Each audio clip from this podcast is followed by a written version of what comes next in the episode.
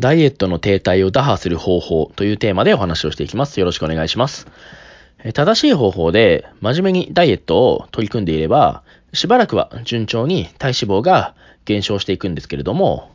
ダイエットを始めて、ある程度の期間が経過して、ダイエットを始めた当初に比べて摂取カロリーをかなり減らしているにもかかわらず、成果が出なくなってくるようなことがあります。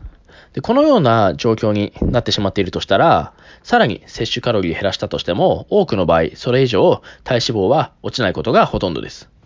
で、この原因としては、代謝の低下が原因として挙げられます。代謝が低下する理由は、摂取カロリーを制限して少ないカロリーで生活していると、体が危機的な状況にあると判断して、極力エネルギーの消費を避けて、体脂肪をなるべく使わないようにしようとしてしまうからなんですね。こうなってしまうと体脂肪っていうのは落ちなくなってきます。これを打破するためには、危機的な状況は脱したから、体に代謝を上げてカロリーを使っても大丈夫だと思わせる必要があるんですね。で、これは、チートデーを設けることで実現ができます。えチートデーっていうのは、食事制限を解除する日のことを指します。まあ、チートっていうのは、まあ、日本語訳だと、まあ、ズルをするとか、インチキをするとかいう意味なんですけれども、そこからチートデーっていう名前が来ています。まあ、つまり、1日だけ食事制限を解除して大量のカロリーを摂取するようにするんですね。こうすることで体は危機的な状況は脱したと判断して代謝を元に戻します。で、この代謝が元に戻った状態で次の日からまた管理されたダイエットのための食事、これに戻すとスムーズに体脂肪がまた落ちていくようになります。で、これはどのようなタイミングで取り入れるのがいいのかっていう話なんですけれども、えー、結構慣れないうちは取り入れるタイミングが難しいです。で、タイミングを測る方法はいくつかあります。えー、まず一つ目なんですけれども、えー、10日に1回など決めて機械的にチートデーを取り入れるようにします。でこの方法は意志が弱い人におすすめですね。えー、結構ダイエットを続けて、まあ、ある程度進んでくると、まあ、結構辛くなってくるので、まあ、ダイエットが辛いから、食べたいから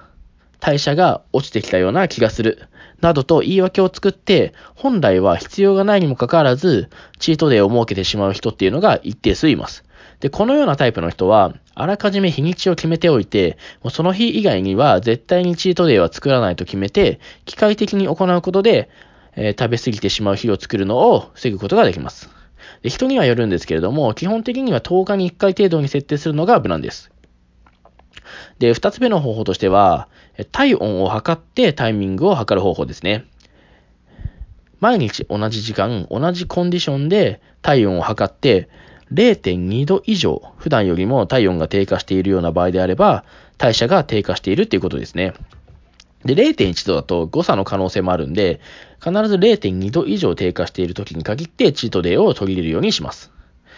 えー、3つ目の方法としては、体重体脂肪を計測して判断します。で、毎日同じ時間、同じコンディションで体重体脂肪を測って、まあ、1週間近く全然変化が見られないようであれば、代謝が下がっているので、チートデーを取り入れるタイミングだと思って問題ありません。では今回の内容をまとめていきます。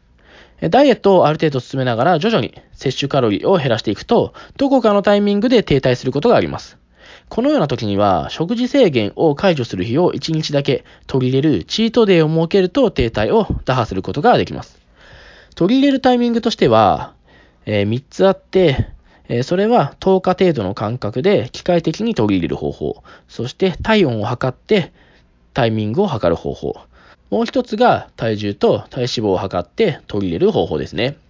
で、注意点としては、ダイエットを始めて間もない頃っていうのは、チートデイは必要ないので、ダイエットをする期間の、まあ、後半になってから取り入れるようにします。まあ、少なくとも1ヶ月程度は必要ないので、まあ、ただ辛いから取り入れるというようなことは絶対にしないように注意して行うようにしてください。では今回はここまでです。ご清聴ありがとうございました。